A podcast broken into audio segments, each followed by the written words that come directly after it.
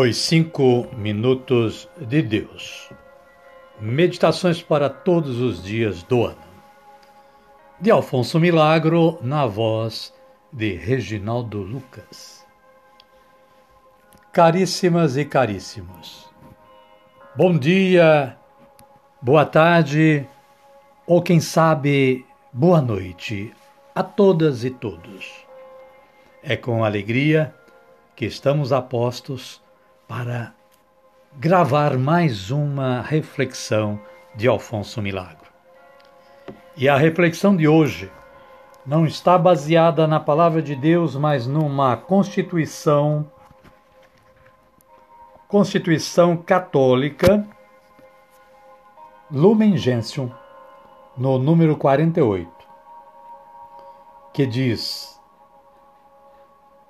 Ele continua na igreja na qual, pela fé, somos instruídos também sobre o sentido da nossa vida temporal. Enquanto, com esperança dos bens futuros, levamos a termo a obra entregue a nós no mundo, pelo Pai, e efetuamos a nossa salvação. E o autor, com base no enunciado deste item 48 da Lumen Gentium, elaborou a seguinte reflexão. Ele diz o seguinte: Quando você anda pela rua, topa com uma infinidade de pessoas de toda classe e condição as quais revelam em seus rostos diferentes disposições de espírito. Uns com o rosto sorridente, cheio de felicidade, saíram-se bem num negócio, tiveram sorte num assunto, receberam uma grata notícia, encontraram alguém de quem gostam.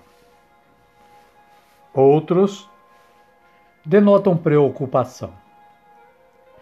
Têm problemas familiares que os perturbam, situações econômicas oprimentes, desgostos com os amigos, insegurança em seu trabalho.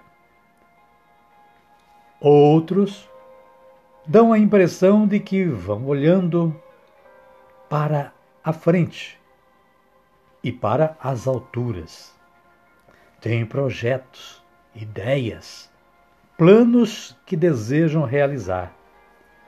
E isso lhes dá força e otimismo.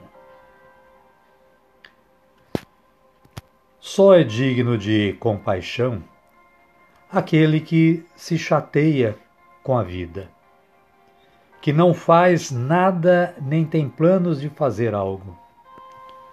Aquele que não tem vitalidade, que não encontra objetivo para sua existência, para quem a vida carece de sal. Isto é triste. Olhe-se no espelho e diga-me como é que você se vê.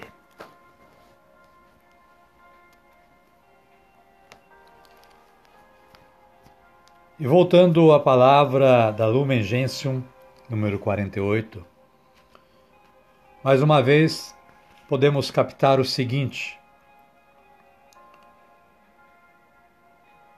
ele continua na igreja, na qual, pela fé, somos instruídos também sobre, sobre o sentido da nossa vida temporal.